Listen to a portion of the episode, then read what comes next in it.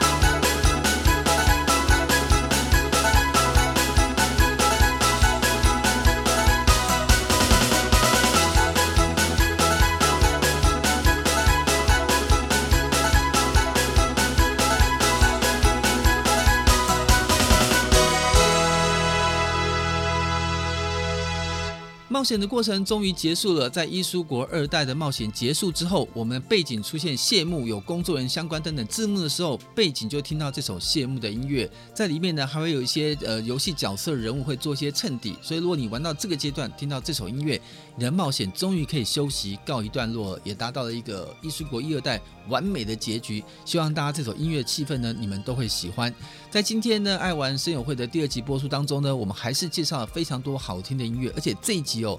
很让太阳意外，就是没有想到只播一集，就有玩家开始希望点播下面的节目音乐了。所以基本上哦，一集也只有一个音乐主题啦。但是呢，如果大家还有喜欢听的一些音乐的话，可以赶快跟我们多做一些建议。下礼拜要播这个，应该说再下一次啊，第三集要播的爱玩声友会音乐呢，太阳先行预告一下，我们要播的是以任天堂。磁碟机，听好，不是红白机，红白机下面的红色的磁碟机为主题的一些音乐氛围的的主题变奏音乐，包含马里奥啦、萨尔达啦，还有像是迷之春雨城啦，这些有一个重新演奏的版本哦。这个音乐版本呢，CD 基本上是已经绝版了。那太郎好不容易翻箱倒柜把它找出来，这里面的一些音乐，太郎觉得真的是非常非常的正，保证你会觉得重新演奏可以到这种样子。这个完全重拾还原了当时音乐的氛围，尤其有一些像日本风的游戏，像是《迷之春雨城》，你会觉得它也是监听级别。当它在一开始敲前奏的时候，